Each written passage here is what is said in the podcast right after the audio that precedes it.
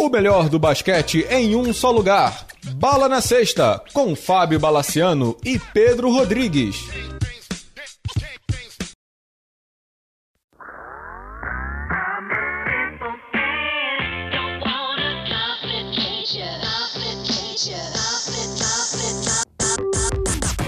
Bala na Sexta, tudo bem? Voltamos para mais uma edição do podcast, podcast esquentando os motores para a temporada de NBA que em breve começa e de NBB que já começou. Pedro Rodrigues, temos convidado hoje, né? Convidados especiais, saudações Bala, saudações amigos e amigas. Super convidado, né, Bala? Super convidado. Ricardo Bulgarelli, tudo bem, meu amigo? Tudo bom, Bala? Tudo bom, Pedrão? Prazer fazer parte desse podcast consagrado do mundo do, da bola laranja. Estamos juntos aqui, um prazer. É, já estava devendo essa visita já há algum tempo, mas nunca dava certo. Mas desta vez vai dar e é uma ocasião para lá de especial, né? Início da temporada da NBA. Beijo grande para vocês e um, uma saudação especial a todos os ouvintes desse seu podcast. Legal, então vamos começar com a NBA.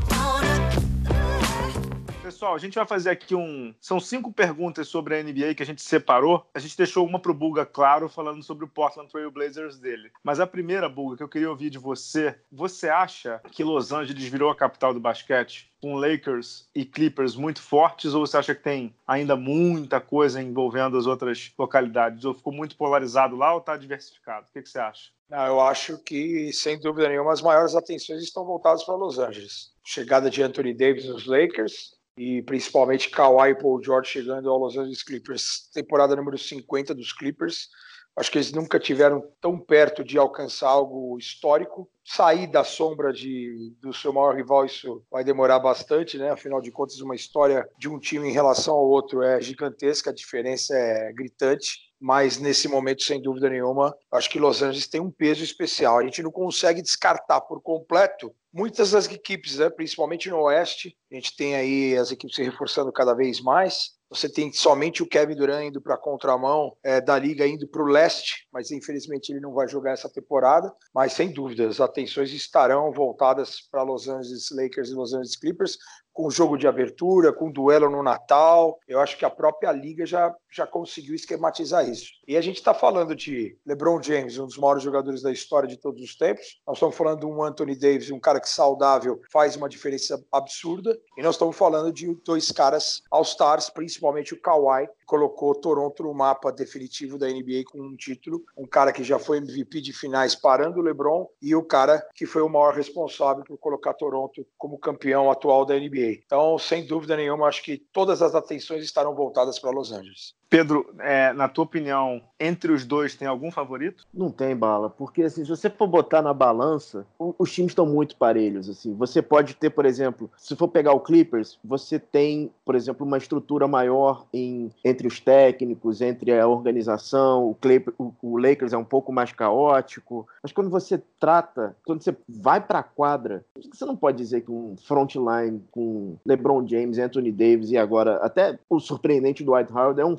frontline ruim para essa NBA atual tá muito difícil. Assim, acho que vai ser assim por, por fio de cabelo quem, quem vai dar o, o, o, salto na frente, se é que vai ter um salto, entendeu? Me preocupa no Lakers as condições do Anthony Davis, porque ele realmente ele se lesiona muito. Ele já se lesionou agora na pré-temporada e a gente não sabe se o LeBron realmente vai ter que de novo carregar todo o piano, né? Ele, eh, os dois vão ter que se acertar muito rápido para o time realmente dar uma estilingada, né? E em relação ao Clippers, cara, a, a chave do Clippers vai ser defesa defesa, defesa, defesa, Eles querem usar o mantra que o, que o Doc Rivers começou no, na temporada passada, da história das baratas, do dos caras que não desistem, que são os persistentes, e vão querer jogar isso exponencialmente com, agora com esse elenco fantástico, com o Paul George e o Kawhi Leonard. Né? Exato. Eu acho que elenco por elenco, eu concordo contigo que é por um fio de cabelo. Mas eu acho que é um fio de cabelo do, do Clippers, viu? Eu acho que o Clippers tem elenco por elenco, os caras para mim estão na frente. E não sei se o Buga concorda, técnico por técnico, o Clippers está bem na frente em relação ao Lakers, né? Também acho. Eu acho que é que é, a história não entra em quadra, né? Já já a gente vai tocar num assunto aí também de, de equipes que a gente poderia pensar grande no futuro. E a história, infelizmente, ela não entra em quadra. E o Los Angeles Lakers tem, apesar de ter dois gênios, né? mas o, o Pedro disse tudo. O Anthony Davis me parece ser um cara de vidro, um cara muito frágil, muito dominante, mas ao mesmo tempo frágil. É, em relação aos Clippers, ao Doc Rivers, não sou muito fã do pastor Rivers, não, mas é um cara já mostrou qualidade desde a época de jogador, campeão, é, sendo MVP de Mundial sem ser campeão, com o Boston Celtics também com um time consagrado, mas conseguiu segurar aqueles egos e dessa vez ele tem um timaço nas mãos. E também estou com o Pedro em relação à defesa. Eu acho que a defesa, aquele mantra, né? Ah, a defesa ganha campeonato. E eu acho que é bem essa a saída dos Clippers, trazendo dois caras fantásticos defensivamente, dois caras fantásticos dos dois lados da quadra, como o Kawhi e o Paul George. E você já tinha Patrick Beverly, você tinha Monster Harris, você tinha Jalo Williams, que é um cara muito bem-vindo do banco, uh, tem Kabengele, tem Terrence Mann, tem caras jovens ali que muita gente não está dando nada, Landry Chamet, Jerry Robinson, tem caras que podem ajudar ali, diferente do Los Angeles Lakers. Eu acho que os Lakers têm o Anthony Davis e o LeBron, tem um Kuzma que está machucado nesse início de temporada, vai fazer falta, mas vai ter jogadores experientes, né? Danny Green, você tem o Avery Bradley, mas. O Rondo. Rondo, Rondo. Mas e a molecada? Essa molecada que às vezes põe fogo no jogo e que quer mostrar algo mais. Então, acho que isso está faltando nos Lakers. E o time abriu mão, né? Tinha tantos jovens, acabou abrindo mão para poder trazer o Anthony Davis. Eu acho que é o momento também de, de tentar algo, algo a mais. Mas eu estou com vocês. Os Clippers, nesse momento, são superiores e são favoritos, na minha opinião, em relação ao seu maior rival. Bala, Sim. Posso uma pergunta para você? Essa dupla Frank Vogel e Jason Kidd sobrevive a uma crise parecida com uma que o Lakers teve ano passado? Começo fraco, por exemplo? Então, é, eu tava vindo para casa estudando a pauta e tal. Hum. Para mim, eu não sei se o Buga concorda, você colocar um cara como Jason Kidd, que jogou contra o LeBron e certamente o LeBron um respeita, ele é muito respeitado pelos jogadores, embora como técnico não tenha feito nenhum grande trabalho ainda. Como assistente, você usou um termo bom que é pro Lakers, né? que é uma franquia caótica, né? Então você botar o Jason Kidd numa franquia caótica de assistente técnico de um técnico que não é uma sumidade como o Frank Vogel, uma coisa é você botar ele de assistente do, do, do, Doc Rivers, que é um cara experiente, matreiro, sabe lidar com, com assistentes técnicos e tudo mais, não sei o quê. Agora você botar ele ali na, na orelhinha do Frank Vogel eu acho muito perigoso. Vindo para casa me, me, lembra um pouco da história do David Blatt com o Tyron Lu, né? Uhum. Que é a primeira merda que deram no vestiário com o LeBron James. O LeBron James levanta o dedinho pro Rob Pelinka e o Jason Kidd assume, né? Porque é, me parece muito louco você ter um cara do calibre do Jason Kidd como assistente técnico do Vogel. Não sei o que, que o Buga acha. Eu também acho, mas acho que o Vogel, até por ter dirigido aquele Indiana que incomodou bastante o LeBron, acho que o LeBron respeita o Frank Vogel. É, mas ele tá uh, vindo de uma é. temporada é, terrível sim, do Magic. Sim, sem dúvida, sem dúvida. Os resultados são cobrados e a cobrança com os Lakers elas são ainda maiores. Mas eu acho que por existir esse respeito do LeBron com relação ao Frank Vogel, com o David Blatt não existia, né? Era um estrangeiro, deve ter, sido, deve ter sido colocado à força. Tanto que no primeiro o, o, o Blatt ele não estava fazendo uma péssima temporada, mas ele estava num, num momento de adaptação ainda dele do mundo FIBA para a NBA. Se trata de um excepcional treinador só que eles não tiveram paciência. Agora, eu acho que essa sobrevida, concordo com você, é, é, é botar um cara muito grande de assistente de um técnico que eu acho que não tem o perfil para segurar um Los Angeles Lakers, né? E ainda mais com estrelas. Vamos ver como que vai ser o Frank Vogel trabalhando com o LeBron James, trabalhando com o Anthony Davis, trabalhando numa franquia que existe com aquela Rondo, né? Que é chatíssimo. Com o Rondo, que é chato. O próprio Jason Kidd também. O Jason Kidd, eu sou meio. Eu, puta, eu sou um cara que sempre fui muito fã dele. É, eu tinha até um moleque no meu prédio, até dá para contar essa história aqui no podcast, chamado Ricardo, que ele tinha as características do Jason Kidd na época que o Kidd jogava na Universidade de Califórnia, que o Kidd matava muito muita bola, além de ser cerebral nas assistências, ele é um cara que matava muita bola. E esse Ricardo, ele tinha exatamente assim o, o, o, o biotipo do Kid, loirinho, clarinho, quando o Kid tinha cabelo, obviamente. E aí o Kid, cara, a imagem que eu fiquei do Kid, depois entrando nesse mundo de jornalismo esportivo, de ser comentarista e ter sido editor-chefe por dentro do basquete há muito tempo, eu fiquei com o ranço dele por ele ter batido na mulher, por ele ter jogado aquele copo de propósito quando o técnico dos Nets. Eu fiquei com o ranço é do cara, cara, que eu, ele apagou tudo que ele fez na carreira. Então hoje, eu já nem lembro que ele foi tão bom em assistências, em roubos de bola na história. Eu nem lembro lembro que ele foi campeão com o Dallas, eu nem lembro das coisas boas dele. É, eu lamento muito de, de a imagem que ele tenha deixado para mim. Eu que tinha ele como ídolo na época de universitário, ainda brincava com um amigo meu, comparava o cara, falei, meu, você parece o Jason Kidd, e era um elogio pro meu amigo, e hoje não é um elogio por saber que o cara, eu conhecia a esposa dele que apanhou num dos All-Stars que eu fui nos anos 2000, e, cara, é lamentável. Eu prefiro até nem falar mais dele, porque ele, ele realmente perdeu todos os pontos que tinham comigo. Só, só para fechar a história do Jason Kidd, essa história que você está falando da esposa, e o Jason Kidd ainda, ainda teve a disfarçatez, não sei se você lembra disso, Bulga, de quando ele batia lance livre na época do New Jersey Nets, que ele mandava beijo para a esposa. Lembra disso? Que ele pegava a bola, mandava um beijo e arremessava? É, escroto, né? Bizarro. Falar É o escroto. português claro, né? É, Escroto. exatamente. É, senhores, é, tem que lembrar que ele saiu do Dallas porque ele pegou a mulher do, Jim- do Jimmy Jackson, né? cara? Do Jimmy Jackson. Vamos, vamos, vamos, vamos, vamos mudar a estação, senão vai virar, vai virar TV Fama aqui de novo. É, exato. Léo Quer Dias. fazer uma pergunta pro, sobre o Clippers? É, Bulga, acho que agora no Clippers acabou essa história de poupar o Kawhi, né? Acho que não tem como mais o Kawhi ter o- o- aquele tal de load balance que ele teve com- com- na época do Raptors, né? Porque com esse Oeste pegando fogo do jeito que tá, acho que fica difícil, né? Bobagem, né? Também acho. Ele até mesmo, acho que até cheguei a ouvir alguma coisa dele falando que esse ano ele vai jogar mais, não só pela necessidade da tabela, né? Mas isso sem dúvida, né, Pedro? Foi o, o que conquistou o cara em Toronto. Esse load management que os caras falam de ter trabalhado, de terem é, dado toda a atenção para o Kawhi como ele queria ah, lá em San Antonio, que não existiu, principalmente por parte do corpo técnico, do corpo médico. Eu acho que sem dúvida nenhuma isso ajudou bastante o desempenho dele, principalmente em pós-temporada. Agora, esse ano, não. Esse ano o cara vai ter que jogar realmente praticamente todos os jogos. A gente sabe que ano após ano a NBA tem diminuído o número de jogos de back-to-back, né, em noites seguidas, mas mesmo assim a, a insanidade que está no Oeste. Que hoje eu confesso, né, apesar de ter o Portland como meu time do coração disputando essa conferência, eu não consigo cravar oito. Eu estava até tentando outro dia fazendo na, na, na caneta aqui. Eu falei, meu, não dá para cravar os oito. O cara que cravar os oito antes de começar a temporada no Oeste, o cara é gênio, porque sempre tem alguma surpresa e sempre acontecem lesões, né? E o equilíbrio está cada vez maior, né? É, essa daí eu- o Pedro concorda com o Bulga, certo? Uhum.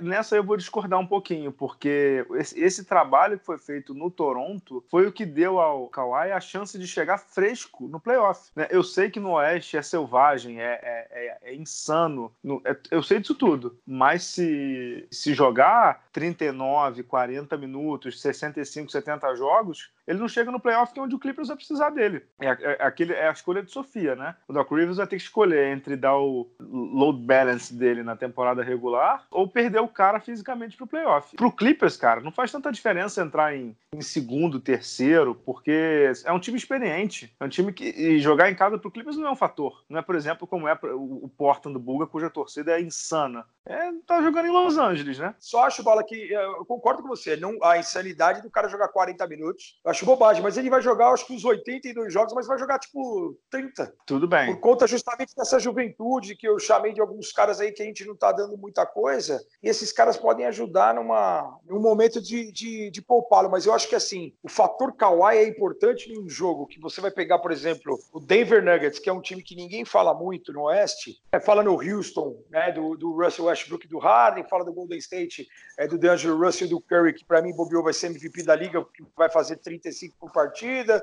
É, Você tem o Lakers, você tem é, outras equipes aí em ascensão, mas, por exemplo, o Denver, cara, que é um time chato, você, quando vai enfrentar o Denver e você tem o Kawhi, você tem o respeito, cara. E o Kawhi não precisa jogar os 38, 40 minutos, ele vai jogar 30. Contra o Memphis Grizzlies, por exemplo, ele vai jogar 30. Contra um, um- adversário um pouquinho mais tranquilo em back-to-back, é, principalmente no leste, ele vai jogar, vamos imaginar que ele vai pegar, tipo, Nova York num dia e Brooklyn no outro. Ele vai jogar 28 contra os Knicks, 35 contra os Nets, entendeu? Eu acho que ele vai jogar os 80 jogos, 82 no caso, mas vai jogar uma minutagem mais restrita. Eu acho que é isso. Eu concordo com você. Se ele jogar 40, os 82 jogos, lá na frente, mesmo que ele sendo uma máquina e um monstro como ele é, o time vai sentir. É, e Bala, tem que ver o seguinte, né? É, a gente tá falando muito do Kawhi, mas a gente tem que lembrar do Paul George também. Paul George? Paul George estava voando no, no, na temporada, teve problema de, de, de, lesão e chegou no playoff da, daquele jeito, né? Ele teve aquela lesão horrível alguns anos atrás lá, jogando pela USA Basketball, voltou, teve momentos, teve momentos fantásticos no Oklahoma, mas assim, ele é outro jogador que precisa ser pensado com calma para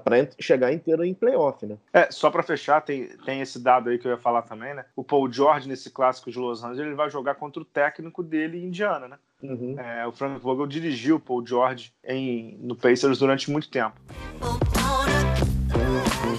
Vamos pegar um avião, vamos falar de outro time de tradição. O Buga, a pergunta que fica sobre o Boston Celtics é, não é quão longe eles chegam, porque é um time ainda em formação, né, com, com Tatum, Brown, agora o Kemba Walker, o, o, Ennis Kanter, mas é se o Gordon Hayward termina a temporada como um Celtic. O que, que você acha? Difícil apostar, mas putz, nesse momento eu acho que ele é capaz de cair fora, sim. Eu nunca imaginei que fosse falar isso, até porque ele é treinado em Boston pelo técnico que o consagrou na Universidade de Butler, mas a situação realmente dele, eu acho que ele ficou muito abalado com a lesão, né? Que sofreu, uma, uma imagem realmente chocante, assustou bastante. Quando voltou, ele voltou num time que realmente não deu liga, mas eu também acredito que esse ano vai ser algo diferente o Boston, até para é, normalmente, quando existe uma saída ou de treinador ou de alguma estrela, os caras aproveitam, se unem para falar: meu, vamos jogar aqui para mostrar que a culpa foi do cara que saiu, entendeu? Então, eu estou vendo um Boston, pelo menos em pré-temporada, tudo bem que pré-temporada não é muito parâmetro, mas os caras mais sorridentes. Kemba Walker é um cara diferente, é um cara que pode agregar, é um cara que não tem esse estrelato que tinha o Kyrie Irving. O Kyrie Irving chegou com querendo ser o principal foco mesmo, porque ele saiu de Cleveland para não ser para ser protagonista em algum outro time, né? Para deixar de ser sombra do LeBron. E acho que o Kemba é um cara mais de grupo, me parece isso. Então a gente percebe os jogadores mais soltos. É um time em que pode ter e tem que dar uma resposta ao seu torcedor fanático. O próprio Brad Stevens vai ter que dar uma resposta, porque o ano passado realmente o time foi muito mal, principalmente naquela série contra o Milwaukee, quando abre 1 a 0 parece que estava todo mundo resolvido. Eu acho que também alguns problemas de, de juventude, né? Porque Jason Tatum faz uma temporada brilhante e no segundo ano a cobrança já é maior e ele também, acho que o estilo de jogo dele que ele quis colocar não foi o melhor. Então, se desse para apostar, Bala e Pedro. Eu acho que o Gordon Hayward cai fora porque o momento eu acho que pode ser que ele não encaixe mais nesse Celtics. Agora, que é difícil você imaginar tudo que eles fizeram de esforço para tirar o cara de Utah, o cara é queridinho do treinador,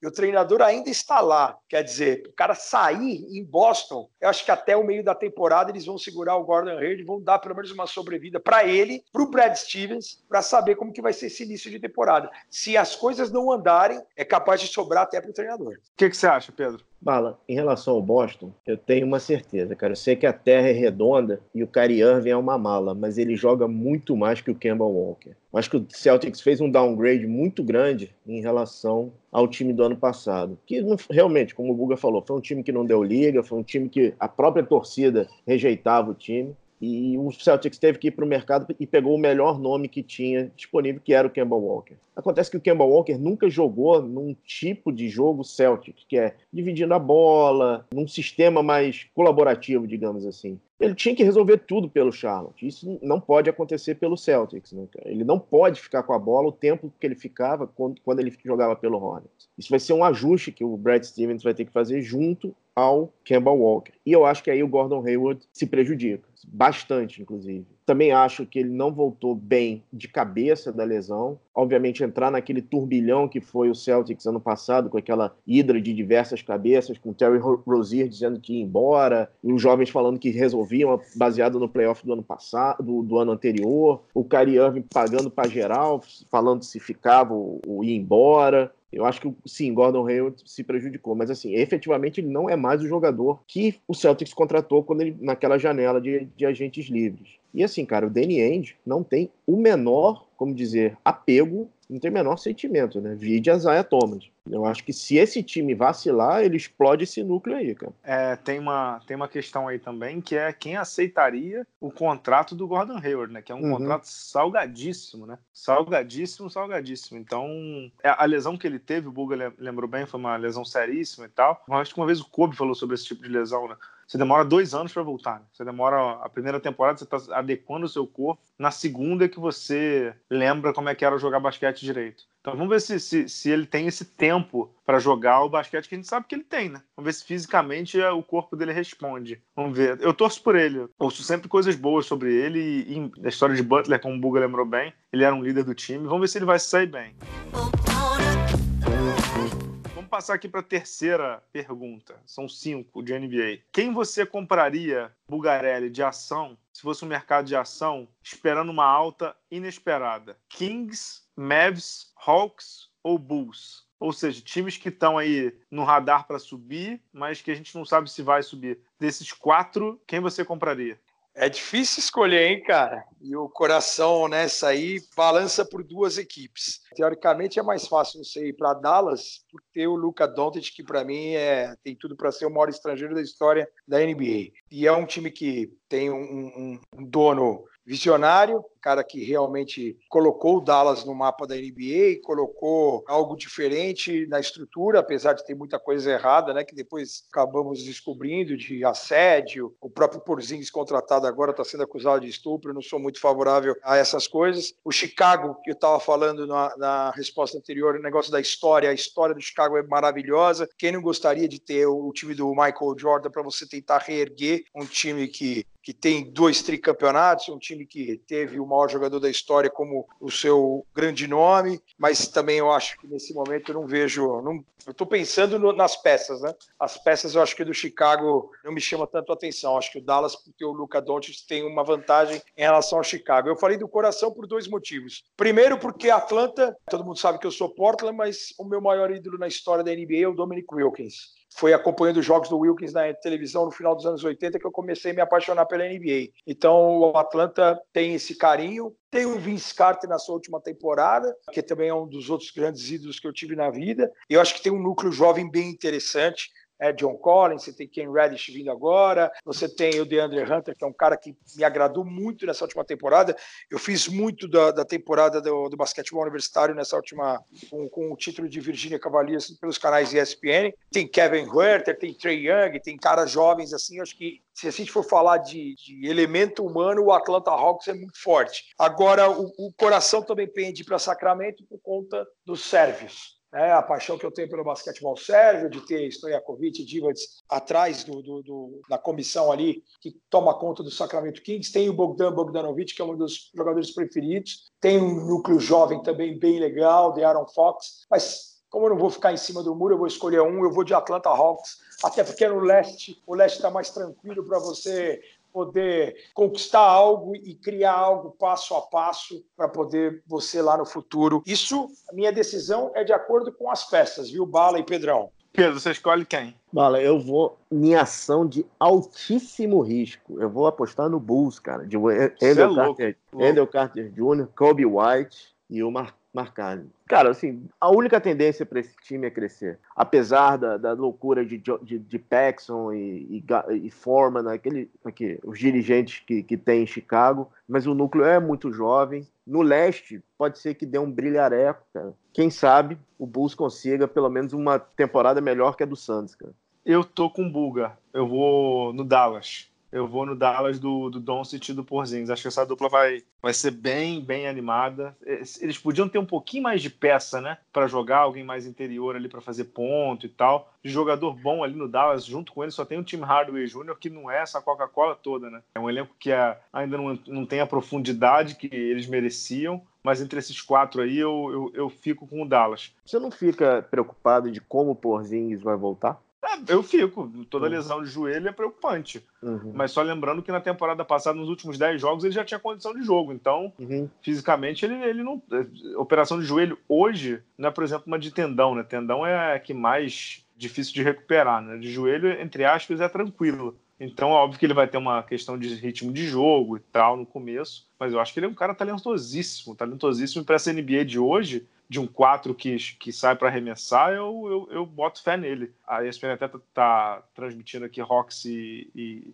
Knicks, não sei se é o jogo que o Bugão vai fazer quarta-feira, é pré-temporada. Eu gosto muito desse núcleo do, do Atlanta Hawks, o Alessandro Silva, assinante do Bala na sexta. Gosto muito desse núcleo, vi, vi um jogo do Hawks, é, o Trae Young me parece ainda de novo bem, em evolução. Tem um dado, Buga, não sei se você sabia, o Vince Carter é o primeiro jogador da história da NBA a jogar em quatro décadas diferentes. Vai ser surreal quando ele jogar em 2020 quatro décadas diferentes para o Vince Carter. Incrível, hein? Sensacional. É, é o cara que eu tive oportunidade de ver de perto no All-Star e, cara, é muito legal tudo que ele fez. Eu costumo falar que se não fosse ele, Toronto não existiria, porque Vancouver chegou para a NBA no mesmo ano de Toronto e não tivemos um Vince Carter em Vancouver, por isso que a franquia foi para Memphis. E o Vince Carter naquele início, né? Eu acho até que se ele não tivesse saído de lá, e principalmente o McGrady, né? Que o McGrady já naquela época não quis ser. É, é, coadjuvante do Carter, do primo, ele quis sair para tentar é, brilhar por conta própria. E o próprio McGrady deu uma entrevista recente falando isso. Se ele tivesse ficado em Orlando,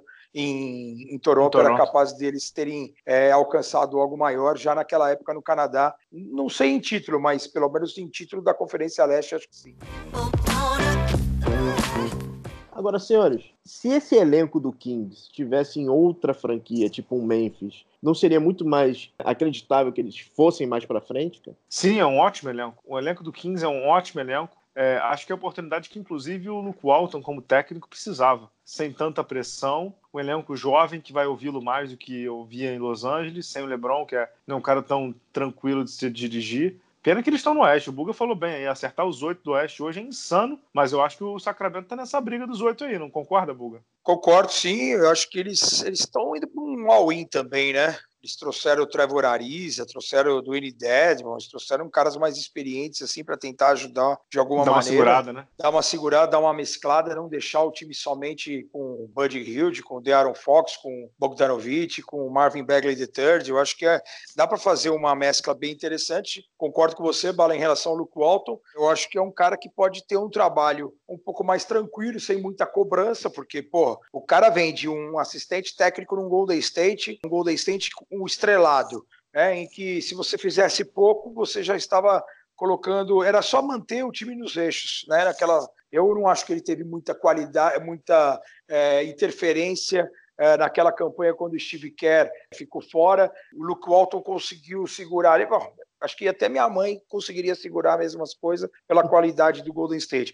E no Los Angeles Lakers, uma pressão, que a gente falou, o caldeirão esquenta a cada jogo, a cada noite, a cada notícia que sai, e aí ele não teve condição de segurar esse vestiário, e depois com a presença do LeBron ainda pior, né? Eu lembro, eu lembro do Luke Walton, é, o Marcelinho deu essa entrevista para você no, no teu blog. O Luke Walton, cara, ele, ele, ele se perde no momento que ele traz o Brandon Ingram e, e contrata, contrata o Ertas, contrata Calderon, tem D'Angelo Russell e leva o Ingram como o, o jogo de estreia até. Eu fiz esse jogo na ESPN, foi um jogo que o Lakers vence o Houston, mas o Brandon Ingram, em determinado momento, ele que leva a bola, ele que é o armador principal do time. Eu falei, tentando transformar o Brandon Ingram num Draymond Green 2.0, de ser um cara alto, de levar a bola e de ter dois chutadores cruzando, Russell e Nick Young. Só que o, tem que lembrar o Luke Walton que os chutadores do Golden State que cruzavam o fundo do quadro era Curry e Thompson. Então, o cara traz um Ingram para ser armador e você contrata o Ertas, Calderon, é, o Luke Walton, eu acho que ele inventou inventou muito também. Vamos ver se ele não inventar.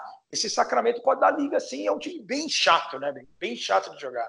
Ah, mas Bem tomara chato. que, esse, tomara que esses com o Buddy. Hill podendo ser All-Star, hein, Pedro? Eu também acho. E, e Buga, tomara que esses veteranos fiquem na temporada. Porque, assim, o, o Sacramento começou na mesma, na mesma pegada. Lembra que ano passado ele contratou o Champert para ser, ser, meio que um mentor do, do, do, dos mais jovens e foi trocado no meio da temporada. Né? Os moleques ficaram meio assim, pô, o cara que era o nosso veterano saiu. Tudo bem, foi o, Ari, o Arias agora. Tomara que ele termine a temporada lá, né? É, tem essa também, né? É, eu acho que a paciência dos caras lá em Sacramento também está terminando, viu, meu? Cara, Sacramento é, tem medo é. de vitória.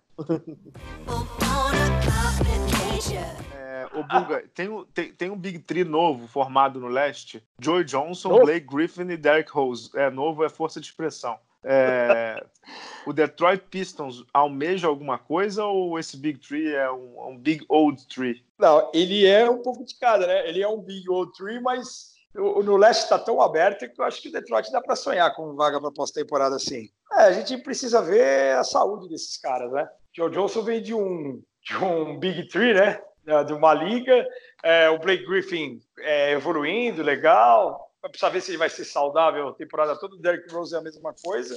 É, acho legal, cara. Eu confesso que eu torço pelos três, meu. E tenho uma, uma, um respeito pelo Detroit Pistons, até pelo time que foi, pelo ter o Cícero Melo lá, nosso companheiro da ESPN, que é fã do Detroit Pistons. Mas eu acho que, no máximo, você brigar por playoff mais uma vez. Não vejo esse time brigando lá em cima no leste, não. Antes de eu passar para o Pedro, você falou no Cícero Melo. Ele já te contou a história de como é que ele viu os jogos na década de 80, não? Já, já. Cícero é um louco, né, cara? Esse é louco. Você sabe que antigamente o League Pass, logo quando chegou ao Brasil, você podia assinar, eles não tinham um reconhecimento do IP do computador. Uhum. E aí uhum. o Cícero, uma vez, ele me ligou e falou assim, é verdade que você assinou o League Pass? Eu falei, é verdade. Ele falou, cara, eu queria assistir os jogos do Detroit, será que eu não consigo? Eu falei, ah, faz um teste aí, Cícero. Aí eu passei a minha senha, meu e-mail para ele, ele falou, bom, mas você não vai assistir o Portland? Eu falei, ah, vamos fazer um teste. Você abriu, ele abriu o jogo do Detroit na casa dele, no Rio, eu abri uhum. o jogo do Portland aqui em São Paulo, funcionou. Ele falou, pô, vamos dividir esse League Pass aí? Eu falei, pô, você conseguiu mesmo? Você está assistindo agora online? Ele falou, tô, eu também consegui, porque era o início do League Pass. Isso estou falando de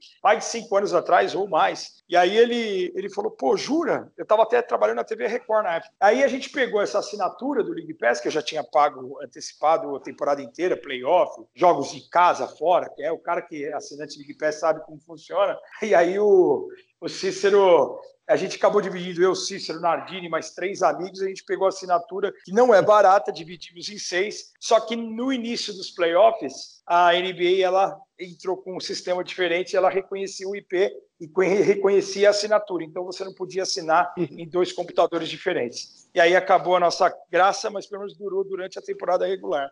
Para quem não, não, não ouviu essa história, na década de 80, com a NBA chegando no Brasil, o Cícero Melo ia pro. Era o Hotel Intercontinental, né? Que, o, o, que ele ia ver os jogos, né? É. O Hotel Intercontinental é um hotel que foi aqui em São Conrado, zona sul do Rio de Janeiro, que recebia o sinal da ESPN americana através de, de parabólica. antena parabólica. E ele ficava lá nas madrugadas para ver o jogo do Detroit Pistons dele década de 80, que foi a década gloriosa do Detroit Pistons dos Bad Boys, que tem um documentário famosíssimo aí da ESPN, que é um dos, dos meus preferidos. E o Cícero ficava no hotel até altas horas da madrugada para ver o Detroit dele. Louco, hein, Pedro? Ah, valeu a pena, porque viu, viu um timaço, né, cara? Um timaço. Aliás, né, só como observação, é, antes de te fazer a pergunta sobre o Big Three, é, o Detroit que, que tá se mudando, né, definitivamente ali para nova região, né? O ginásio já foi agora o centro de treinamento também. É, eles estão fazendo essa temporada de homenagem ao Isaiah Thomas, né? É, enfim, descobriram que tem que reverenciar provavelmente o maior ídolo da franquia. Já teve na pré-temporada, já participou de treino com o Dwayne Case e acho que vai dar uma. minimamente ser mais homenageado o Isaiah Thomas, que eu acho muito subestimado por tudo que ele fez, hein, Pedro? Bala, depois das homenagens do, de Toronto a Vince Carter, acho que nada mais me surpreende. Mas tem que ser homenageado, né, Pedro? Não, sim, sim, claro. Mas o, a relação do, do Azaia com o Detroit, é, depois que ele saiu, foi meio complicada. Mas isso é papo para outro podcast. Você, você bota fé nesse, nesse Big Old Tree aí ou não? Fala, eu tenho muita pena de, de, duas pessoas em relação ao Detroit. Aos fãs, porque os estragos que os contratos que o Stan Van Gundy assinou vão ser sentidos durante muito tempo. E ao Blake Griffin, né, cara? Assim, o Joe Johnson jogou o Big Tree agora, essa, a liga lá do. A liga de verão, essa liga. Cara, você tem que lembrar que no ano anterior ele estava no Houston e não entra, simplesmente não entrava em quadro. E assim, o Houston estava desesperado atrás de um armador, porque está amarrado ao contrato do, do, do Jackson, e pegou o Derrick Rose. Derrick Rose que tinha se achado em Minnesota vindo do banco. De novo, a, batata quente vai ficar com o Blake Griffin, né, cara? Ele tem que botar gente no ginásio, que o dono quer que encha de qualquer maneira, ele vai ter que ser o cara da franquia e vai ter que levar de novo no playoff. Eu não sei como essa junção de Griffin e, e Derrick Rose no sistema do Dwayne Case que o Blake Griffin tem muito tempo a bola, vai funcionar. Eu, eu, realmente não sei como esse Detroit realmente vai encaixar, cara. É, a vantagem é que o Derrick Rose vindo do banco, é, talvez ele tenha mais tempo com a bola na mão, né? Uhum. Ah, eu concordo muito com o Buga. Nesse leste aí que tá totalmente aberto, dá para brigar fácil por uma sétima, oitava vaga ali. Eu boto fé nesse sentido, sétima, oitava vaga.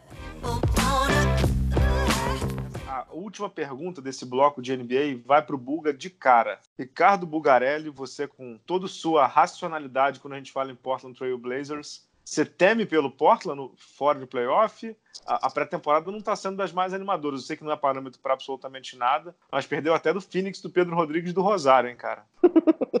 É, Maldade. com 20, 24 bolas de três, né? E o Phoenix sem, sem força máxima. Cara, eu, eu, eu sou bem crítico. Acho até muita gente que torce pro Portland, que me acompanha, os caras ficam malucos. Mas eu sou realista, cara. Eu concordo. Eu acho que é o seguinte: o ano passado foi um resultado absurdamente fantástico. Por quê? Porque você, numa conferência oeste, do jeito que está, você tem um Golden State Warriors com Kevin Durant, com Curry, com Thompson, com Draymond Green, com DeMarcus Cousins, com cinco All-Stars, um time multicampeão, o maior favorito da história, e você entra na Conferência Oeste alcançando, almejando o quê? Chegar a uma final de conferência. É o máximo que você pode chegar. E você alcança esse objetivo, então a temporada está concluída com um êxito. Você chegou à final, ah, foi varrido na final, não interessa. Você chegou aonde dava para chegar porque ninguém sonhava com o título da Conferência Oeste com o Golden State com esse time. Então, eu acho que o resultado foi fantástico. Em contrapartida, toda vez que o Portland, isso historicamente, toda vez que o Portland vai bem numa temporada e tem esse resultado é, significativo, no ano seguinte o time tem essa expectativa enorme. Ó, oh, o Portland chegou na final do ano passado, o time consegue, costuma naufragar. Eu acho que a chance é grande pela competitividade da Conferência Oeste, eu acho que é um time que vai sofrer bastante com a ausência do Nurkic, apesar de ter trazido ração Whiteside e de ter o Whiteside em último ano de contrato, vai querer mostrar serviço para tentar beliscar um contrato grande, seja ele em Portland, seja ele em qualquer outro lugar, e mostrar que ainda existe vida para um, um pivô na posição 5 da NBA, um cara grande, basicamente de garrafão mas é por essa expectativa ser alta em Portland, eu acho que nós vamos negar fogo e corremos risco sim por conta da insanidade do Oeste de cair fora, de não ficar até entre os oito. Nesse início de temporada, por ter dois All-Stars, na minha opinião, o McCollum também é um All-Star, eu acho que o Portland ele entra como um dos oito, mas ele vai ter que mostrar dentro de quadra que para resolver realmente, falar assim, olha, realmente somos um dos oito melhores times do Oeste. Acho que dentro de quadro tem muita coisa para acontecer. Muitas mudanças, perdemos muito nas alas com a saída do Harkless do Amino, trouxemos o Kent Bazemore, nos livramos do contrato ruim do Turner e do Myers Leonard, mas eu tenho muitas dúvidas em relação ao Portland nessa temporada e essa cobrança, essa expectativa. Todo mundo fala, ah, o Portland tem dois All-Stars, foi vice-campeão do Oeste ano passado, está garantido nos playoffs. Não, não é bem assim. Não é bem assim, infelizmente. O Portland já viveu anos, experiências anteriores, assim, recentes, de que um time que ia muito bem. Vou te dar um exemplo: o Portland foi dizimado de um ano para o outro, perdendo Robin Lopes, perdendo Lamarcus Aldo, perdendo Aaron Aflalo, perdendo Wesley Matthews, perdendo Nicolas Batum, e o time foi muito bem porque trouxe alguns jogadores importantes, menos famosos, trouxe Ed Davis, Mo Harkless, alguns outros caras que ajudaram demais. O McCollum teve uma evolução ao lado do Lila, e aí o Portland acabou chegando em playoff, acabou vencendo o Clippers por conta das lesões, né? Que o Blake Griffin e o Chris Paul se machucaram na mesma partida, numa série que a gente estava perdendo e depois conseguimos virar uma série. Conseguiu vencer um jogo contra o Golden State Warriors do Curry. O Curry teve que voltar no meio da pós-temporada para realmente igualar as forças porque o Portland estava muito bem e aquela temporada ela foi, ela escondeu muito dos problemas, porque depois eles deram dinheiro para todo mundo e o time achando que ah, nós fomos bem sem essas estrelas, Vamos manter todo mundo. Pagaram 40 milhões no Myers Leonard, 40 no Mohakles, pagaram 70 no Turner, trouxeram até o Festus Exili, que nem sequer jogou é, pelo Portland por conta de lesão. Então, quer dizer, deram, rasgaram dinheiro, porque a expectativa. Fizeram muito com pouco, ah, agora esse ano eles vão voar e foi justamente o contrário. O time foi cobrado, o time negou fogo, chega a pós-temporada, mas vai muito mal, e eu acho que isso, a chance de acontecer, cara, torcedor do Portland vai ficar chateado comigo. A chance de acontecer um, uma péssima temporada, ela é grande. Fala, eu sei que a gente está com uma restrição de tempo, mas posso fazer uma pergunta rápida para o Bulga? Pode, é... pode, claro, pode fazer sim. Bulga, você falou de um, um, nome aí que, que realmente me surpreendeu quando o Portland contratou, que foi o Ração Whiteside. Ele contratou tanto o Ração Whiteside quanto o, o Paul Gasol. Tá claro que o, o Whiteside não tem motivação por dinheiro, porque ele assinou uma fortuna pelo Miami e simplesmente ele teve como mentor o mentor o Alonso Mourning, teve o, o Donald Haslam e foi a draga que foi em Miami. Você acha realmente que esse grupo do Portland, com esses jogadores, vão conseguir motivar e manter uma das esfinges da NBA felizes a ponto do, de suprir a ausência do, do cara? É, o, o Nurkic só volta acho que em março, né? Lesão dele é. é séria. Cara, é o Whiteside, a gente, assim, é, é, potencial ele mostrou, principalmente defensivamente. Eu acho que é um cara que pode ajudar. Eu acho que o Portland já tinha tentado o Whiteside em anos anteriores, bateu na trave de ele ter ido para Portland. É um sonho antigo de ter um pivô de referência para jogar no pick and roll com o Damian Lillard, até para criar uma jogada nova com o Lillard. O Lillard é um cara que faz muito pontos no, no pick and roll, não ele sendo o protagonista, o, final, o, o, o servir em finalizar, né? Então, eu acho que é importante a presença do Whiteside. Eu acho que o Paul Gasol vem para mentor só. Não vejo o Gasol ajudando dentro de quadra, mas sim fora dela. É, eu acho que fisicamente ele já foi também. Já foi, já foi, já foi já há alguns anos, eu acho. Ele, o próprio San Antonio, acho que rasgou dinheiro na última renovação do Gasol. E eu acho que é isso. Eu acho que tem que acreditar. É um sonho. O Portland, historicamente, sempre teve essa paixão, essa procura intensa por um pivô.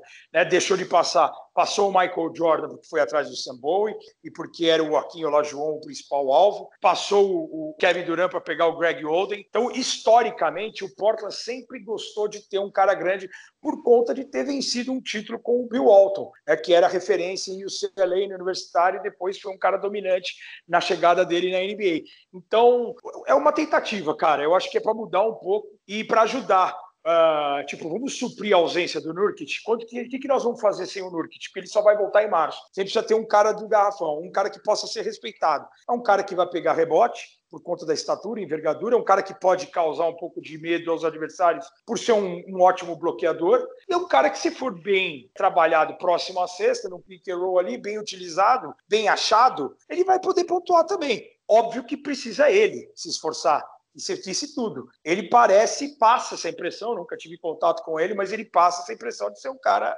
flat, assim, um cara sem uhum. tesão uhum. nenhum, sem vontade nenhuma, e isso é preocupante, né? Ele é louco, né? Ele é, ele é completamente louco. Vamos ver se alguém lá no Portland consegue doutriná-lo. Gasol, Lillard, vamos ver, porque talento ele tem, né?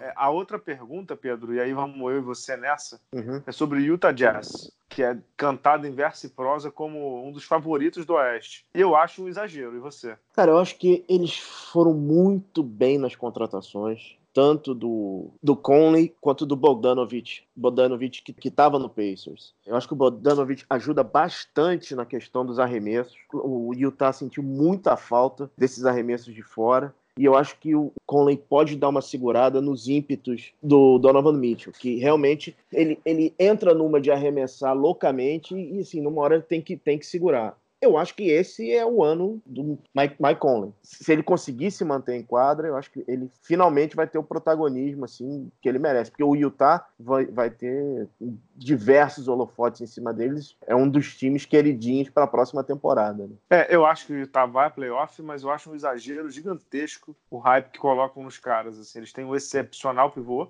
no Rudy Gobert, que tomara que seja All-Star pela primeira vez na carreira. Outro que nunca foi All-Star é o Mike Conley, né? Vamos, uhum. vamos ver se ele agora consegue ser e se o Donovan Mitchell consegue dar um upgrade na carreira dele, né? Porque o ano passado, para mim, foi bem decepcionante. Não vi evolução gigantesca nele. É, mas eu acho que pega playoff. Você acha, Buga, que o Utah pega playoff ou nem isso? Não, eu vou discordar de vocês. Para mim, é um dos grandes favoritos ao título do Oeste, cara. Óbvio que passa pelo Conley saudável. O Conley tem um histórico também de, de, de lesões mas para mim é um dos caras mais subestimados e muito, muito acima da média. Ele teve uma mudança de característica até pelo salário alto que ele recebeu em Memphis ele teve a necessidade, depois da saída dos, dos, grandes jogadores, né, daquele esquema do Memphis que deu muito certo, né, com Marc Gasol, Zach Randolph, Tony Allen, ele teve a necessidade de pontuar mais, de querer chutar mais, mas defensivamente sempre foi um cara muito agressivo, uma leitura ele é craque, né? Craque, assistência E é isso que o Pedro falou. A chegada do cara é para doutrinar o Donovan Mitchell. Concordo com você, Bala, esperava mais do Mitchell, tomadas de decisão, forçando muitos arremessos, querendo ser pontuador, do mesmo jeito que ele surpreendeu a todos na primeira temporada. O ano passado, para mim, ele foi abaixo, não gostei dele, principalmente em querer ser herói em alguns momentos que ele não poderia, não precisava ser herói. Você tem Joe Ingles, que é um, um australiano que também é um cara de uma leitura, é um cara de defensivamente, um cara que joga muito para o time. Eu acho que essa mentalidade do Conley que trouxe para Salt Lake City justamente nesse esquema de Mitchell, calma, joga para o time, você é All-Star, você é um pontuador, mas você vai ter um cara mais cerebral do teu lado e um cara um pouco mais respeitado do que um espanhol. O Rubio fez uma temporada legal, chutou mais, melhorou seu aproveitamento, mas... Tá, e é um upgrade, sem dúvida. É um upgrade, é um upgrade. absurdo, defensivamente, de leitura de jogo, o Michael é um cara muito diferente, e aí você tem Bojan Bogdanovic, chutador nato, você tem Joe Engels, importante defensivamente, mata umas bolas, você tem Rudy Gobert, que é o melhor defensor da liga nos últimos dois anos, é um time assim, com Colin saudável e conseguindo segurar o Donovan Mitchell e fala assim: meu, você vai crescer, você vai ser o principal nome do time, mas o coletivo fala mais alto por conta do Queen Snyder, que é um cara que trabalhou em ligas europeias, que trabalhou em basquetebol universitário, que é um cara que preza muito a defesa.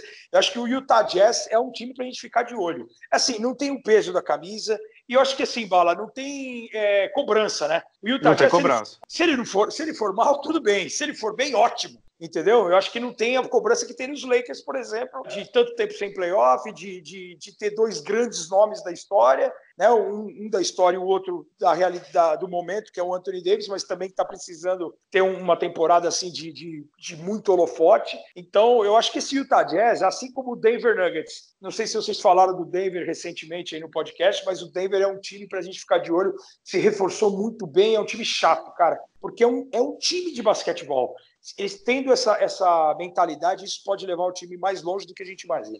É, Denver, Denver e Utah, os dois têm uma característica muito parecida, né? Eles são muito fortes em casa. Só que o Utah tem uma vantagem que o Utah defende absurdamente bem. O Utah não tinha arremesso. O Utah sempre teve problema. A porcentagem de arremesso do Utah ainda era baixa. É, o que me preocupa é, por exemplo, ver o Donovan Mitchell arremessando do jeito que ele arremessou na Copa do Mundo de basquete. Então, assim, é isso que eu ia falar. se, o, se a Copa do Mundo foi o prelúdio, hein, Pedro? Se a Copa do isso. Mundo foi o, o, o chamariz dele para NBA, ferrou, hein? Pois é. Assim, então alguém tem que dar uma dosada. Ah, pô, ele é o franchise player, pô, beleza, legal, não sei o quê, mas assim, ele tem que evoluir. Ele não é mais uma, uma coisa escondida, né? E eu gosto dele lá dentro, né? Eu gosto dele cortando. Se ele, tem, se ele é forte fisicamente e corta e vai lá dentro, tipo Jason Tatum na primeira temporada, o Tatum espaça a quadra quer chutar a bola de três. O, o Donovan Mitchell é a mesma coisa, cria um uhum. espaço uhum. quer chutar a bola de três. Não é, não é muito a dele. Ele vai matar uma bola ou outra, mas não é um cara para chutar nove bolas de fora por jogo. E a gente está vendo algo é, sobrenatural. O Houston, outro dia, numa pré-temporada, chutou 64 bolas de três num só jogo. O Phoenix ontem matou 24 bolas de três. Não sei quantas chutou, porque eu não vi a partida. Mas se derrubou 24 bolas de três, deve ter chutado umas 40, entendeu? Então eu acho absurdo um potencial. E o cara ser forte fisicamente daquele jeito, e o cara pagar 8, 9 arremessos individual numa bola de fora, cara, que não é a característica principal dele. A característica principal dele é o cara campeão de enterrada, é o cara cortar, né, mudar, mudança de direção. É, vai lá dentro, cava a falta. Vai lá dentro, cara, vai lá dentro, garante dois pontos e a falta, ou pelo menos vai para a linha de lance livre, você mata 78, 80% no lance livre, a chance de você pontuar é maior, entendeu? Então, eu acho que é, é, é inteligência. Eu acho que a chegada do Conley é justamente para isso. Falar assim, meu, vamos acelerar o jogo na hora certa. O Conley tem aquela mentalidade do Memphis, que é uma mentalidade de um time chato. Vai ajudar bastante esse Utah que é defesa, defesa. E aí sim você ter espaço para poder criar no ataque. Isso aí, é isso aí. Bloco de NBA fechado. A gente volta para falar de NBB.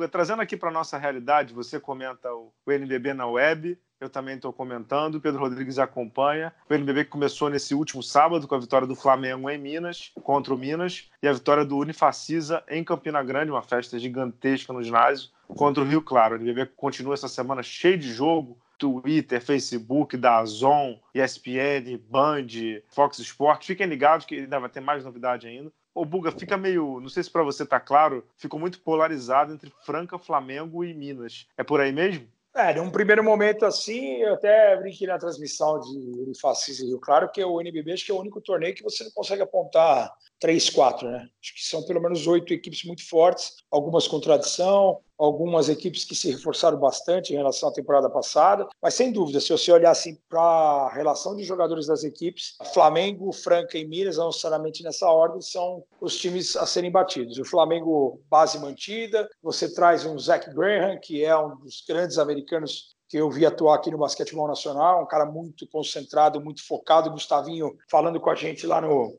no lançamento do NBB na semana passada, falou que nunca viu um cara trabalhar tão forte, um cara tão disciplinado, yes sir, yes sir, yes sir. É um cara que está sempre procurando evoluir a cada treino, a cada jogo e começou com tudo, né, no jogo contra Minas. Minas, muitas caras novas, vai levar um tempo para ter esse entrosamento e Franca sempre Franca, uma tradição enorme. Faltou um armador para ajudar a segurar o Balbi na final do ano passado. O Alexei foi bem, tanto que foi embora, recebeu várias propostas e o Elinho acabou não indo tão bem. Ele fez uma temporada brilhante, mas na final contra o Flamengo, ele ficou devendo e Franca foi atrás do Parodi, que é um uruguaio. Se você for perceber, né, Pedro e Bala, acho que as equipes que têm armadores argentinos ou uruguaios, caras mais inteligentes, QI de basquete, caras que, que, pensam mais o jogo, que leem melhor as defesas adversárias, eu acho que esses times devem levar vantagem. É, então você tem Franca com Parodi, você tem Flamengo com Balbi, você tem o Fagiano no Bauru, que me agradou demais.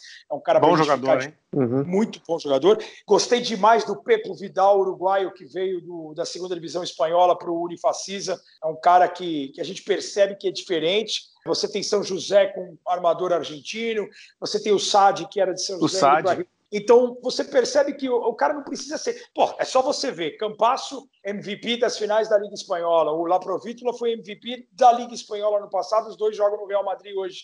A gente vê vários jogadores argentinos nessa posição 1, principalmente com leitura de jogo, brilhando em, nos quatro cantos do mundo. Então, eu acho que é normal você dá espaço para esse tipo de jogador. E o Balbi, por exemplo, o cara estreia com nove assistências e um turnover, é porque o cara é diferente. E eu acho que o Flamengo, por ter esse entrosamento maior, ele leva uma pequena vantagem em relação a todos os outros participantes. Concorda, Pedro? Ou você, você vê alguém que pode entrar ali no meio do caminho? Bala, eu acho que vai ficar entre os três mesmo, entre Flamengo, Franca e Minas. O Flamengo, assim, como o Buga falou, isso está mais claro, mais claro, né? O Flamengo manteve a base, o que me preocupa no Flamengo é a questão do pivô, o Flamengo trouxe o Leron Black, da Liga, se não me engano, Argentina, para o lugar do Varejão, e está fazendo um rodízio ali com o Mineiro e com o Léo. Não é o Varejão, principalmente aquele Varejão que a gente viu nas finais da NBB, que foi um foi fantástico o que ele fez ali. E me preocupa também a, a, o, o cara da segunda unidade para substituir o Balbi. O Flamengo tinha o Davi Rosseto para fazer essa, essa segunda unidade e hoje está fazendo um, um, rodízio, usando até mesmo o Derek nessa posição.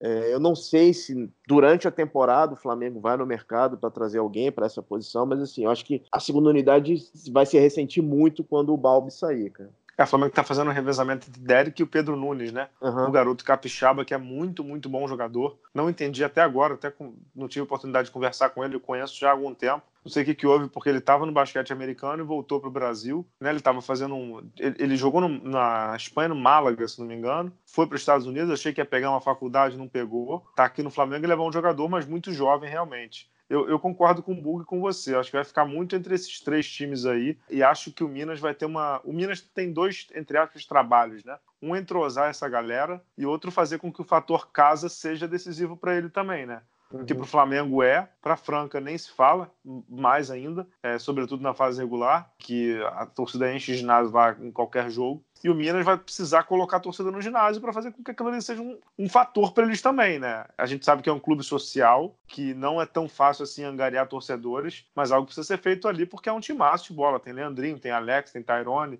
Gui Deodato, Davi Rosseto, Chilton, jogadores de nome, sendo comandados pelo Léo Costa, que é um técnico que fez um trabalho muito bom em Macaé. E Buga tem um, tem um dado interessante que a gente pode ter um, ou um final ou em semifinal, dois irmãos se enfrenta, enfrentando, né? O Léo Costa, que é o técnico de Macaé, contra o assistente técnico de Franca, que é o Pablo Costa. Não sei se você sabe, o Pablo jogou no meu Fluminense a vida quase toda. É, o Pablo, o cara que muito legal, né? Ele casou com uma pessoa, com uma uma mulher ali da região de Franca, ali de Batatais, ele até. Meu pai é de Batatais ali perto, a gente batendo papo outro dia, é, a gente chegou a essa história aí. Ele até falou: pô, eu tenho. Minha, minha família tem um, um sítiozinho lá em Batatais, pô, não sabia que teu pai tinha nascido lá. É um cara super estudioso, eu acho que Franca cresceu muito ele sendo o, o assistente, assistente. Do, do Elinho, né? Você falou, você falou do Minas, Minas tem um cara que tem me agradado muito, que é o Devon Scott, ele estreou bem com double-double e tal, mas uh, eu dei uma pesquisada nele, que eu faço Minas essa semana, o um jogo do Minas na estreia da Dazon no NBB, e o Devon Scott é um cara que jogou muito na Liga Argentina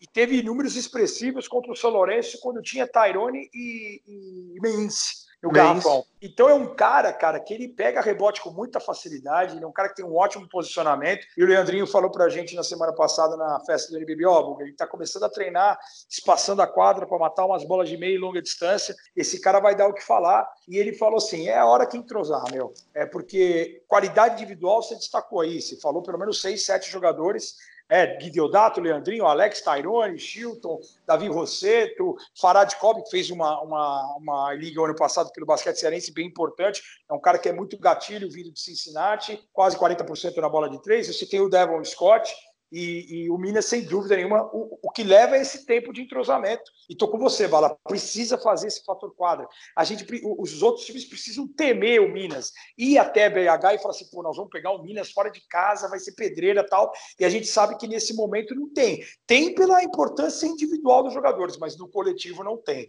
E falando uma última do Flamengo, também concordo com o Pedro, é, foi um pedido do Derek, cara para ser utilizado mais como armador principal na segunda unidade, porque ele acha, particularmente, que pode ser por aí o retorno dele para a seleção brasileira. Porque, é, porque ele começou assim que... no Brasília, né? Exato, e ele sabe que é uma dificuldade, o Brasil mostrou isso né, durante o último Mundial, né, o Iago quase não teve oportunidade, o Iago já estava na lista dos três principais armadores que foram para o Mundial do Alexander Petrovic, então o Derek está vendo uma possibilidade. Eu vou tentar jogar mais como armador para poder ver se eu consigo também mostrar serviço e, e, ganhar espaço na seleção. E em relação ao pivô, tem muita gente apostando que o Faverani pode chegar ao Flamengo. Eu acho que o Flamengo vai ao mercado para trazer mais um cara para na rotação. A gente lembra que o Flamengo ainda tem direito a mais um estrangeiro, né? Aumentou uhum. a cota de 3 para 4. Balbi, Black e Zach Graham. Está faltando um estrangeiro no Flamengo. Pode ser que, se não vier o Faverani, que venha de fora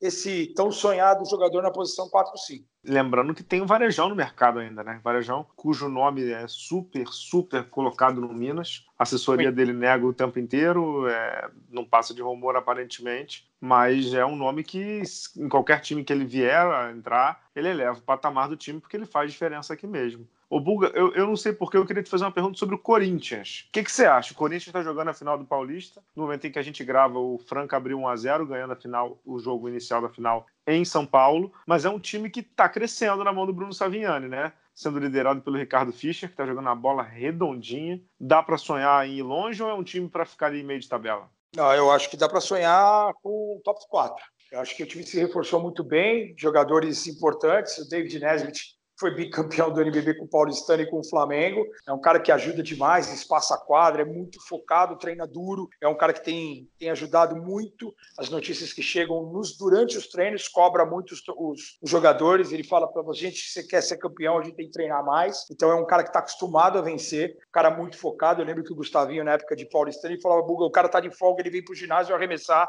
Ele é um louco. E o Nesbitt encaixou muito bem nesse time. Trouxe o Pex, até para mudar um pouco característica de jogo, quando o Fischer não está bem, o Pex é um cara de botar velocidade de transição, de marcar mais, o Fischer a gente lembra que ele está voltando de lesão, está ganhando confiança, está é, tá voltando a ser aquele Ricardo Fischer do Bauru, o Ricardo Fischer do triple-double no Madison Square Garden, é importante para ele também, que sonha em voltar para a seleção, encontrar essa regularidade, tem o Tracy Robinson, que é um, é um, americano que equilibrado, parado, tem um tiro muito bom, mas batendo bola assim não é um cara que me agrada muito, esperava mais dele. O Anthony Johnson, um pesadão, eu acho que é um cara que foge um pouco. Estou gostando da, da, da, entrega do Humberto. O Humberto está muito focado defensivamente Teve um jogo na Liga da Sul-Americana que ele pegou um americano é, dos Las Animas do Chile e o cara não pontuou, ele marcou o cara quadra toda, ainda teve espaço e matou bola. Contra o Ferro Carril foi o cestinha do time. É que o Humberto, ele parece estar sempre fora de forma, né? Visualmente, assim, você não dá muita. É, parece que se ele tiver vontade, ele vai sair da, da, da jaula e vai se tornar um grande jogador. O Vezaro, quando vem do banco, é um cara importante por ser metedor de bola eu acho que é um Corinthians diferente, cara. É um Corinthians, você tem razão, ele está em evolução. É, existe uma cobrança, como existe no Flamengo, como existe em Franca. O torcedor pega no pé, sim. É um resultado importante, esse pelo menos um vice-campeonato paulista. Mais de 30 anos que não chegava a uma final de paulista. Mas eu acho que é um tipo para a gente ficar de olho. E tem que fazer o, o, o que você falou de Minas. Fazer esse fator casa, de ser. Valer a pena, prevalecer, né? Exatamente, para criar o medo no adversário. Né? Tivemos no primeiro jogo contra a Franca, que você destacou, um grande público, apesar do horário ser 11 da manhã num domingo. Tivemos um grande público no Parque São Jorge. E eu acho que a tendência é essa: é o Corinthians evoluir sim.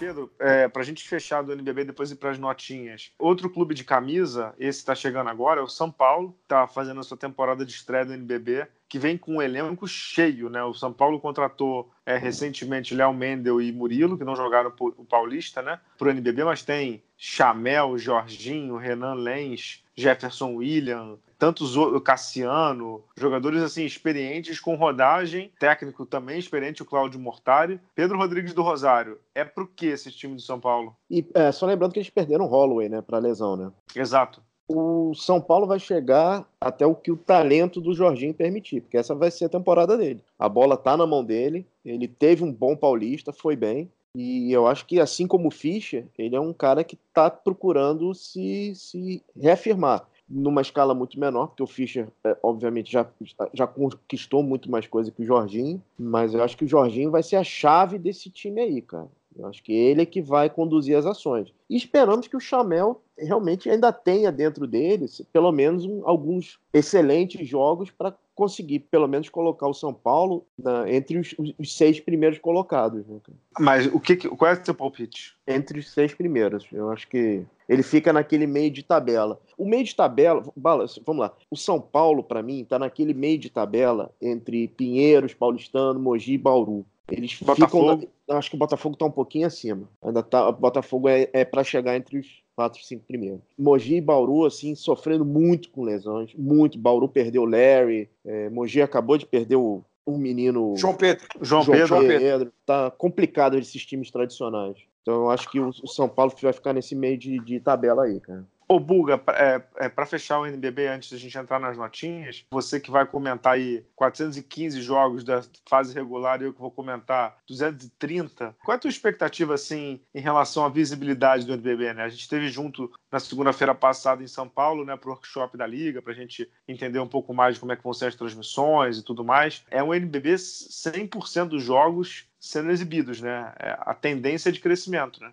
É, a tendência é essa, é uma marca histórica, né, Bala? Se você imaginar que pouco mais de 10 anos atrás a gente não tinha o NBB, o basquetebol, como você sempre batalhou durante o seu blog e depois também no seu podcast, vivendo sob aparelhos, e você hoje tem um campeonato consolidado, crescendo ano a ano, com transmissão em diversas plataformas de 100% dos jogos, antigamente, para você saber resultado, você tinha que pegar uma, ligar para uma assessoria, chegar a um release, você quase não via imagens, né? Hoje você vai ter imagens, você vai poder ter highlight é, minuto a minuto no Instagram, no Twitter, no Facebook, e transmissão ao vivo em diversas plataformas. Então, quer dizer, é uma é um ganho absurdo. Isso é muito legal para a gente. Tenho certeza que você pensa o mesmo, de fazer parte desse crescimento. Você, como apoiador, você, como crítico, você, como jornalista e hoje, como comentarista, eu da mesma forma. A gente tentando sempre melhorar, brilhantar as transmissões, o campeonato, de algum jeito ou de outro.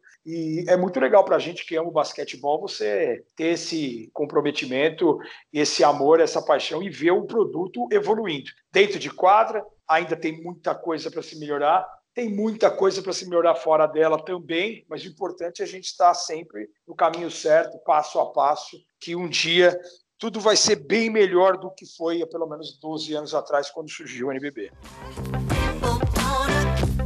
Buga, a gente vai. Tem três notinhas aqui. Eu vou deixar uma para o final só para você. A primeira Boa. é sobre o, sobre o Campeonato Carioca, né? Que terminou com o título do Flamengo, num campeonato que foi patético, com três times: Flamengo, Botafogo e Niterói, e que terminou de um jeito patético. O último jogo teve confusão com polícia, torcida do Botafogo tentando invadir o ginásio, que era de torcida única, tiro, porrada e bomba. Uma gracinha, uma gracinha. Um resumo do que é o basquete do Rio de Janeiro e, quiçá, um resumo do que é o Rio de Janeiro ultimamente por aqui. Uma pena que foi ali, lá onde meu pai mora. Meu pai disse que estava um clima selvagem na rua, ali na rua Desembargador Isidro, na Tijuca. Buga conhece bem o ginásio, Pedro também. É, terminou de forma patética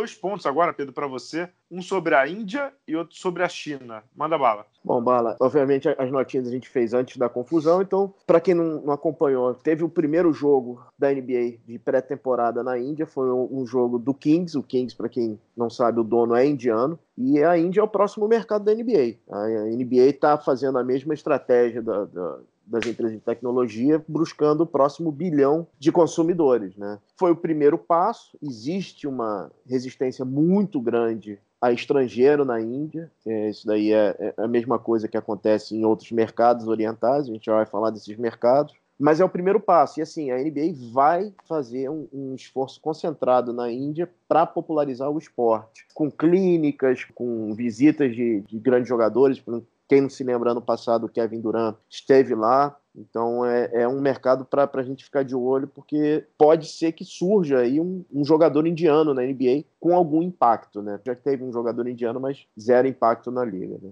E a outra da China, que é essa que eu vou fazer a pergunta pro, pro Buga, tá maneiro o clima, né?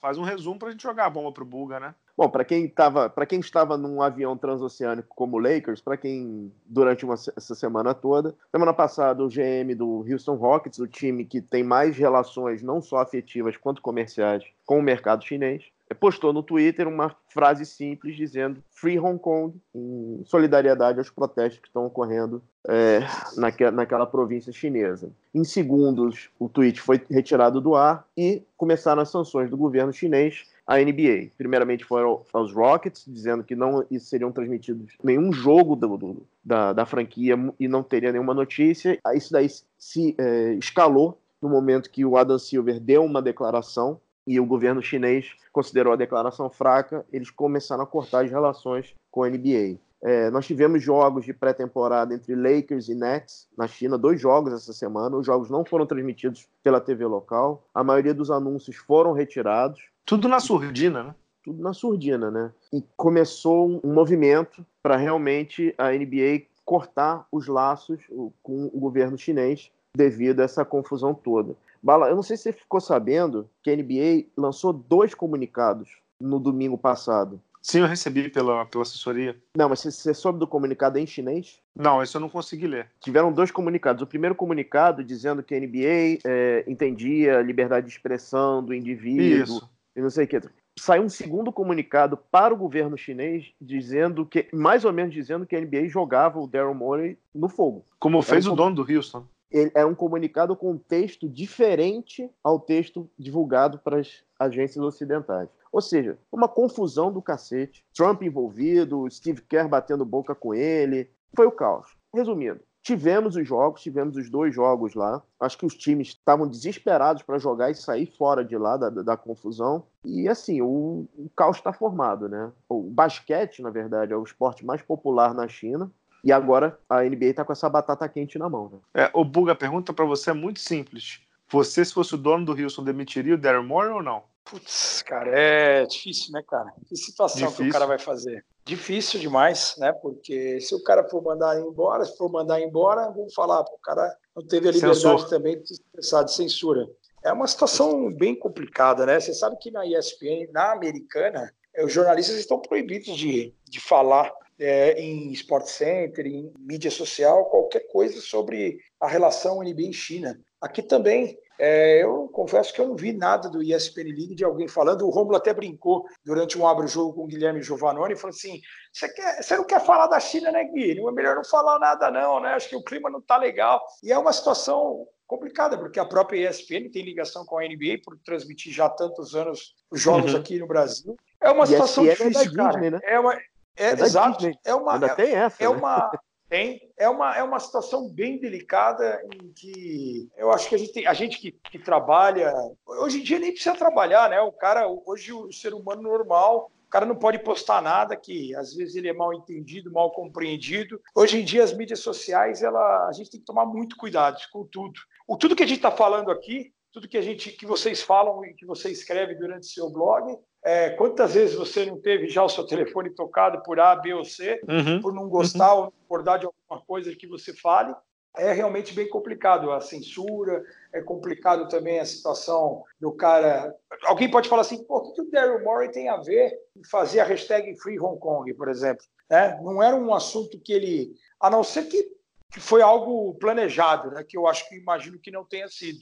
Mas então, é, é uma situação bem delicada, cara, bem delicada mesmo. Agora que o, que o dono do Houston botou o cara na berlinda, que a NBA mandou isso aí e é preocupante, se for verdade, que eu confesso também, Pedrão, que eu não vi esse, esse e-mail da NBA para o governo chinês, então é uma situação realmente delicadíssima. Tem só uma coisa só que me incomoda, e aí é óbvio que eu não sou poliana de, de achar que é, a relação comercial deve ser esquecida mas é, a gente que, que é um pouco mais velho viveu a NBA da abertura com David Stern, né, que para mim é o maior é, commissioner da história de, dos esportes americanos e tal. E a NBA se curvar tanto a uma ditadura como é a ditadura chinesa é algo que me incomoda. Pô, o cara fez o tweet, tudo bem, ele irritou os chineses, não sei o quê, mas a maneira como a NBA e o, e o dono do Houston Rockets estão colocando o cara às feras como se ele tivesse. Pô, uma coisa é você colocar um Free Hong Kong falando sobre uma situação que a gente sabe que é uma situação periclitante ali naquela região e que não é de agora. Tem relatos, inclusive, de, de anomalias acontecendo naquela, naquela região ali. Eu nem quero entrar muito porque eu não, não estudo o tema para fazer elucubrações aqui. Mas, assim, é um tweet legítimo. O que eu não consigo gostar, Pedro e Buga, é desse lado censor da liga. É desse lado, digamos assim, é, não é comigo, e só porque os caras têm um bilhão de clientes e estão por aqui, eu, eu tenho que aceitar tudo. Não é por aí também, porra. É, mas bala sempre estoura no lado mais fraco, né, cara? Sempre. Qualquer situação, é, funcionário, né, é, é chefe, sempre vai estourar do lado mais fraco, infelizmente. É, eu, por exemplo, sou contra a passada de mão em jogadores que são acusados de agressão a mulheres, a tentativa uhum. de estupro. E hoje o Luke Walton, que está sendo acusado, o cara técnico está empregado. Uhum. Porzingis voltou a jogar, está todo mundo preocupado se ele vai voltar a ser o Porzingis é, antes da lesão, mas ninguém está preocupado se ele realmente estuprou a, a, a, moça lá em Nova York. Então, é, algumas coisas acontecem, cara, que. Buga, vamos lá. Uma tem, coisa... tem tanta coisa errada, cara, que você fala assim, meu. É complicado, cara. São duas situações horrorosas, mas são situações diferentes. Eu concordo contigo. Uma situação é jurídica, essa que você está falando do Luke Walton, do Porzingis, não sei o quê. O que aconteceu foi uma censura, e uma censura brava. Não só a NBA está sofrendo com isso. A Nike sofreu, a Tiffany sofreu, a Mercedes sofreu, todas essas empresas que têm negócios com o governo chinês, a Apple sofreu. Então, assim, é complicado.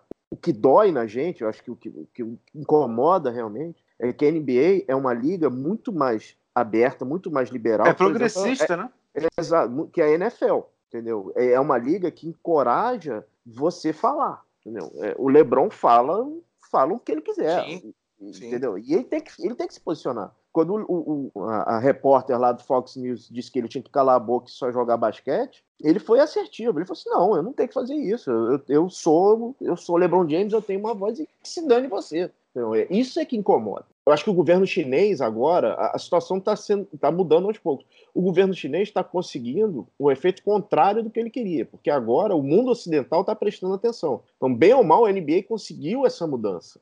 Vai ser doído? Vai ser doído. Como é que vai ser a temporada na China? A gente não tem a menor ideia, porque realmente é um mercado e é, um, é, um, é uma coisa muito difícil de você conseguir decifrar, estando longe e ainda por cima com a quantidade irrisória de informações que a gente tem. Mas vai ser interessante essa, essa se houver uma mudança, né?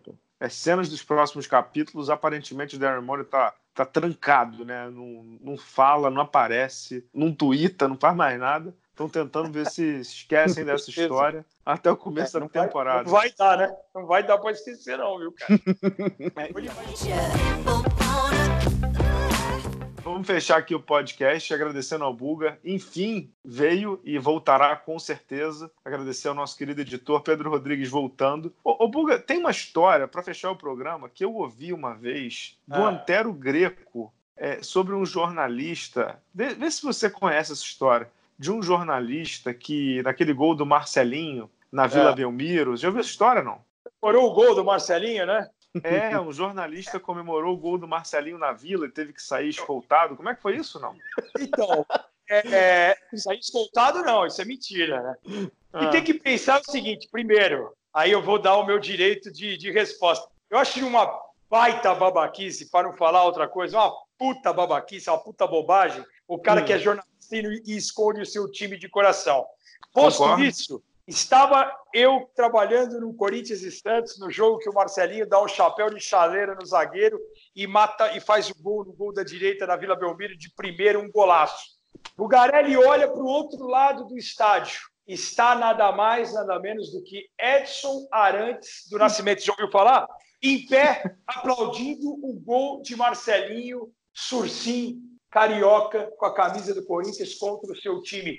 Você acha que Ricardo Bugarelli, um mero mortal, não aplaudiria, não comemoraria, não comemoraria o gol de Marcelinho Carioca na Vila Belmiro, sendo que do outro lado estava Vossa Majestade, senhor Rei Pelé, comemorando? Você está de brincadeira, cara. Um momento histórico. É a mesma coisa que você está vendo um at the buzzer do Kobe Bryant no jogo 7 pelo seu Lakers e você, jornalista de braço cruzado na, na parte de imprensa, fala assim: nossa, olha que bola bonita que meteu o Kobe. Você está de sacanagem, né? Agora, esses jornalistas que não têm culhão para falar o time que torce, isso eu lamento, cara. Lamento, sabe por quê? Porque o cara tem medo de dar opinião. Então, eu sou Portland, eu sou Corinthians, eu sou Ricardo Bugarelli, 2 de outubro de 71, 48 anos. Beijo para você. Mas, mas para, essa história, para, daqui a pouco ele vai passar o CPF. mas, é, mas, essa história. Mas você saiu correndo do estádio ou não teve isso? Não, claro que não. Ele que ficou com medo do meu lado, ele falou assim: nós vamos apanhar aqui. Eu falei, porra, só se for você apanhar, porque se o Rei Pelé do outro lado tá aplaudindo o gol do cara, eu não vou aplaudir. Como faz, cara? De quem tem medo de mostrar e te reverenciar uma jogada que foi histórica. Histórica. histórica. O, o Rei deu uma placa para o Marcelinho, né? Então, o Rei deu uma placa depois do Marcelinho. É uma jogada que vocês são do Rio. Vocês lembram do gol? É uma jogada que é histórica para qualquer torcedor. A mesma coisa na defesa do Marcos contra o próprio Marcelinho numa, numa Libertadores. E você não precisa ser palmeirense, você precisa ser São Paulino, flamenguista, fluminense, Botafogo, Vasco, gremista, para saber do gol de barriga do Renato Gaúcho. Estava até falando ontem à tarde e me perguntaram: o Renato Gaúcho foi mais ídolo no Flamengo ou no Fluminense? Eu falei, cara, é uma pergunta difícil. Tem que perguntar para os torcedores dos times, porque o Renato foi campeão com o Flamengo, foi protagonista no Flamengo, mas só que jogava num super time do Flamengo e o cara é marcado por um gol histórico pelo Fluminense contra o Flamengo numa final de campeonato. Então, eu confesso que eu não sei quem que foi, se o Renato Gaúcho do Flamengo foi melhor que o Renato Gaúcho do Fluminense, mas que é importante aquele gol de barriga sem ser Fluminense, eu lembro. Eu lembro do Renato Gaúcho infernizando o Hamburgo com a camisa do Grêmio. Eu lembro de muitas jogadas, porque eu amo o esporte, cara, independente da camisa que você torce ou não. Eu acho que você tem que saber separar uma coisa da outra. Agora, deixar de comemorar porque o, o cara fez isso ou aquilo num gol do Marcelinho, um gol do Zico, numa cesta do Kobe Bryant ou do LeBron James, isso é uma bobagem do tamanho do mundo. É isso aí. Minha opinião. minha opinião, hein, cara? Porque eu, tenho, eu, sei que tem gente que vai falar, não, é melhor não falar o time que eu torço e não sei o quê, papapá, papapá, entendeu? Não, concordo inteiramente contigo. E eu falo, né? Eu também não tenho nenhum problema quanto a isso. Fechamos, voltamos semana que vem, senão o nosso editor vai ter três dias para editar isso aqui. Pedro Rodrigues, avisa ele. A gente ama ele de paixão. Voltamos semana que vem, pessoal. Obrigado. Até a próxima. Tchau, tchau. Valeu.